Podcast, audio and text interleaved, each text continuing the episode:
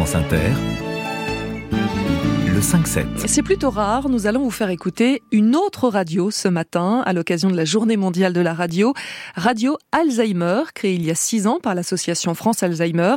Il y a 60 programmes par an pour venir en aide aux patients atteints de cette maladie neurodégénérative et leurs familles.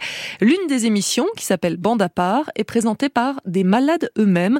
Prendre le micro, Alice Cachaner, pour stimuler le cerveau, mais aussi exister dans la société.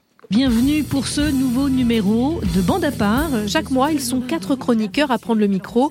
Tous sont atteints à des stades différents de la maladie d'Alzheimer. Bonjour à tous les quatre. Bonjour, merci. Un duo d'animatrices encadre l'émission. La difficulté, c'est que précisément, d'une émission à l'autre, leur état euh, varie. Anne Desroseaux-Layer, la productrice de Bande à part. La maladie avance, ils perdent leurs mots, et donc la difficulté, justement, c'est à la fois de les laisser s'exprimer, tout en essayant de ramener toujours au sujet. Jacques Machin, 80 ans, met un point d'honneur à participer à chaque enregistrement. On parle ensemble, on rigole, c'est quand même bien. Au cours de l'émission, différents sujets sont évoqués. Aujourd'hui, le sport santé, la Saint-Valentin ou encore un quiz musical.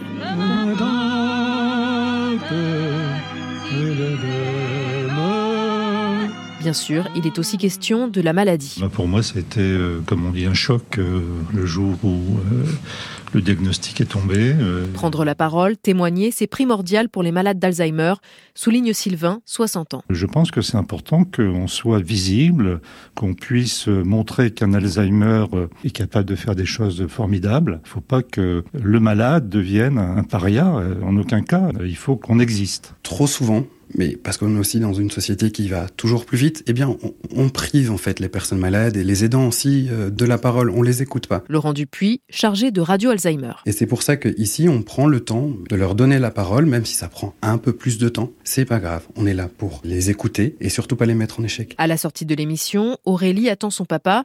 Chaque mois, ils font le déplacement malgré les presque deux heures de transport qui les séparent du studio. Ça permet de passer du temps avec d'autres personnes, de stimuler des choses qu'on ferait pas euh, à la maison. Entre le trajet en train aller et le trajet en train retour, enfin franchement c'est incomparable. Il parle beaucoup plus au retour, il va plus observer des choses, enfin il est beaucoup plus éveillé. À ce jour, il n'existe pas de traitement pour guérir de la maladie d'Alzheimer, une pathologie qui touche 1 200 000 personnes en France. Alice Cachaner pour le reportage Grand Angle et je vous invite à aller sur le site radiofrancealzheimer.org pour retrouver l'émission Bande à part.